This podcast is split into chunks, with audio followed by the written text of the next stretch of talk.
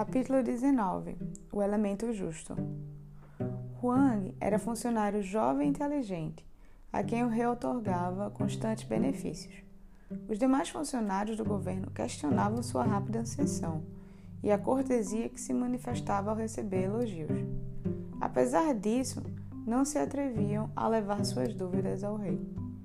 Com o tempo, os rumores que corriam sobre o jovem assessor chegaram aos ouvidos do rei, que pediu conselho ao Sr. Lin, um dos seus mais antigos funcionários.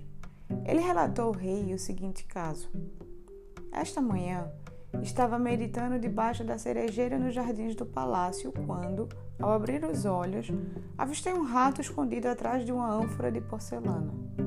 Meu objetivo era matar o rato sem quebrar a ânfora, mas não sabia como.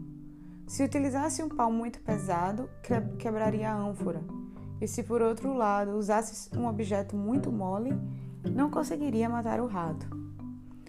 Pede minha opinião sobre a lealdade e virtude do Sr. Hang. Mas é difícil falar disso, dado ao preço que o de senhor demonstra a ele. O rei compreendeu que os funcionários e os colegas do Sr. Huang não podiam aconselhá-lo com liberdade, sem sentir que as suas palavras seriam mal interpretadas. Henry Craves, ele fala o seguinte: Preciso contar com quem me acompanha. Preciso que não temam dizer o que pensam, mesmo que não seja exatamente o que eu quero ouvir.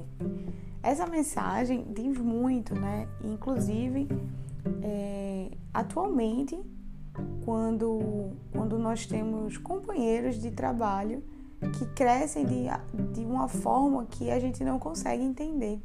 E muitas pessoas não vão lá perguntar ao chefe, nunca dizem a verdade, porque não, tem, não sentem liberdade para isso. Né? Tem medo que as palavras sejam mal interpretadas. Na verdade, esse texto ele tem dois lados da passagem, mas ele é muito verdade e muito atual. Eu queria saber de vocês o que, é que vocês acham e o que vocês fariam numa situação como essa.